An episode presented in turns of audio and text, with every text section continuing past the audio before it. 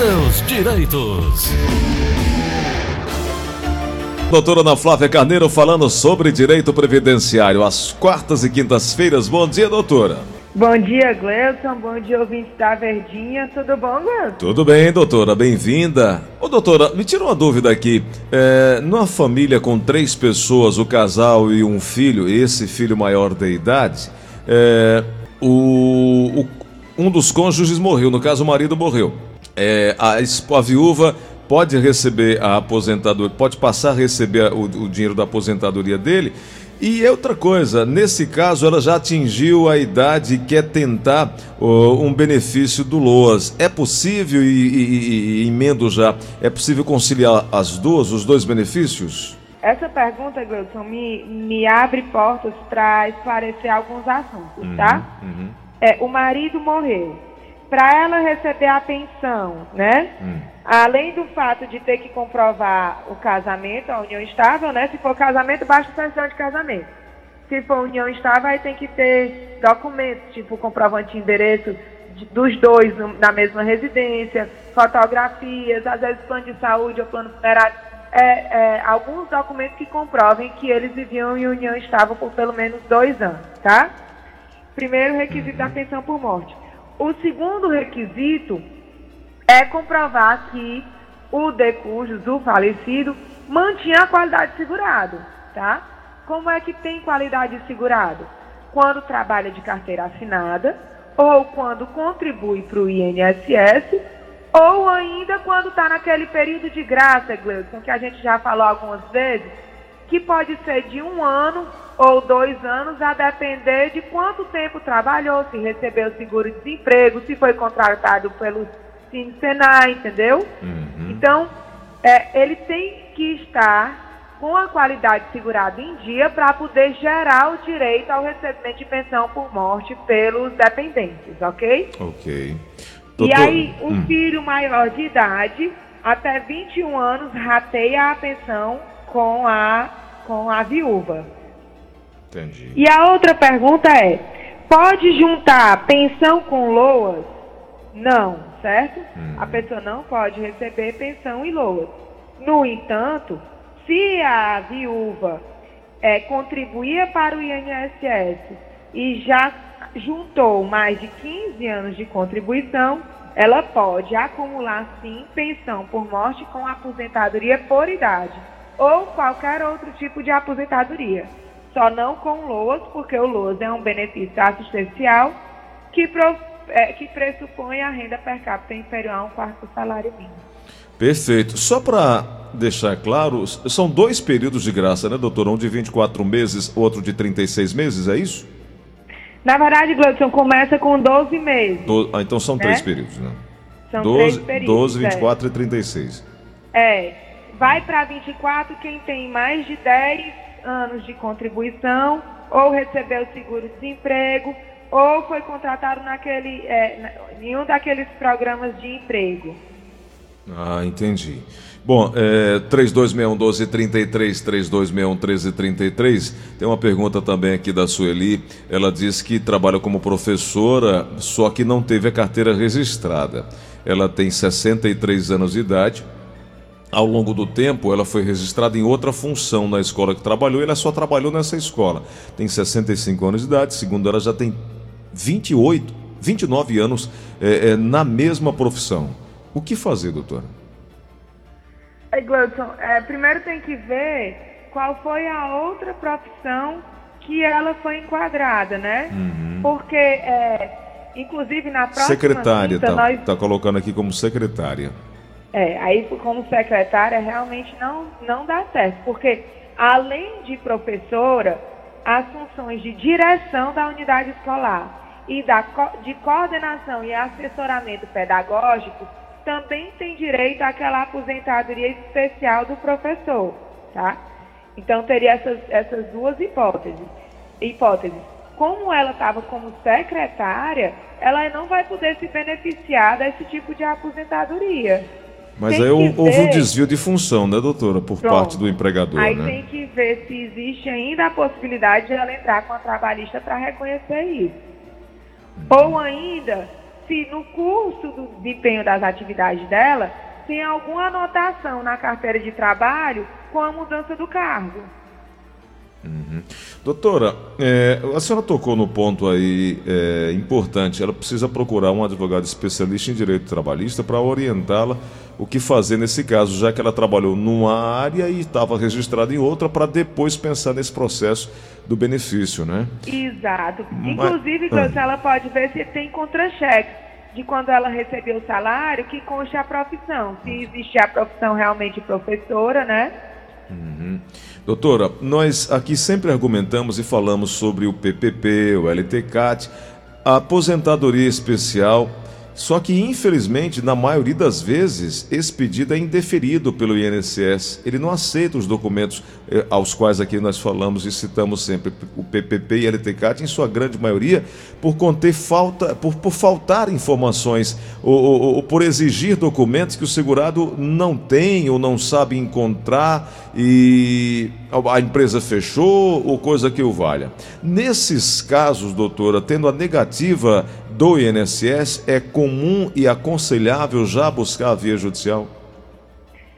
Gleuton, é muito, é muito comum, 90% dos casos, quando se trata de aposentadoria especial, há sim a negativa do INSS por é, falta de perito para analisar o PPP e enquadrar aquela atividade realmente como especial. É mais comum do, que a gente, do que a gente imagina essa negativa, doutora? É mais comum a negativa do que a concessão. Uhum. Né? É, é, e aí o que, que eu sugiro realmente? Ir para a justiça, tá? Porque na justiça é concedido, desde que, Gleuton, é outra coisa muito importante, a questão do PPP, de saber ler o PPP Hoje em dia, mais do que nunca, o INSS está sendo muito criterioso na solicitação de documentos. Então, todo e qualquer benefício que se solicita ao INSS, eles estão sim abrindo prazo para cumprimento de exigência e estão pedindo uma listagem bem numerosa de documentos para comprovar o exercício de qualquer tipo de profissão. É para dificultar mesmo, doutora? Ou é uma forma de ter garantia daquela documentação? Na verdade, é, com a reforma da Previdência e a Lei 10.410, é, ficou estabelecido que agora, para ser reconhecido aquele direito aos atrasados, lembra que as pessoas falam, ah, mas eu vou ter direitos atrasados? Sim, sim, sim. Para ser reconhecido esse direito aos atrasados, é, ficou estabelecido que o INSS tinha que ter conhecimento que a pessoa tinha o direito. Hum. Tá? Então, hoje em dia, o INSS está solicitando os documentos para instruir o processo corretamente e já garantir o direito, caso ele negue, dos atrasados, entendeu? Uhum. Então, hoje em dia, o mais interessante é você já instruir um processo administrativo junto ao INSS com todos os documentos que garantem o seu direito. E aí é por, por isso que hoje em dia é importante estar assessorado, inclusive no processo administrativo. Porque às vezes o PPP a empresa faz errado. E aí você botando errado o PPP dentro do processo administrativo, você não pode pedir a correção do PPP, seja através da empresa ou através da Justiça do Trabalho, e juntar na Justiça um PPP diferente do que está no processo administrativo. Perfeito. Ô, doutora, uma das coisas que tem mais gerado polêmica e conflito é, é quando se fala, por exemplo, de ruído no trabalho. Né? Nesses casos, a lei exige que um médico ou um engenheiro de segurança do trabalho faça um laudo a partir de perícia apontando qual é o ruído no ambiente de trabalho. E aí é o LTCAT que vai dar origem ao PPP. É esse o caminho. Agora, muita gente não concorda com aquele laudo apresentado, acha que tem mais barulho do que o que consta ali na LTCAT e, consequentemente, no PPP, que é o perfil profissiográfico previdenciário. E aí, o que fazer? E você mesmo sabe disso, né, Gleuton? Isso. Que a grande maioria das vezes o PPP não consta o ruído que, a, que o, o, o empregado, o trabalhador está exposto. Muitas vezes, é, aquela aferição é feita inclusive com EPI. E já foi reconhecido pela Justiça que EPI, para fins de ruído, não neutraliza a exposição, tá? Então, se a empresa deu PPP você não concorda com aquela disposição, o que na maioria dos casos acontece, acontece muito, Gleudson, isso, com é, do motorista de ônibus, dos ônibus antigos, né? Porque hoje em dia tudo tem ar-condicionado, não tem mais o ruído. Tudo não, mas então, uma boa parte casos, melhorou bastante. É, melhorou, não tem mais, né? Porque antigamente. Era pior. É, eu peguei algumas vezes ônibus, Gleudson. Eu me lembro que a gente às vezes até sentado em cima do motor, né? Ali do lado do motorista não ficava o motor no ônibus, não era assim? Verdade. Alô? Oi, doutora, estou lhe ouvindo. Então, a, o barulho era bem alto. E também tinha o calor, né? Isso, Além isso. do ruído, tinha também o calor. Que é o que acontece nas indústrias, né? Além do ruído, tem a exposição ao calor também. Então, se o segurado, se o empregado acha que o PPP está errado, certo?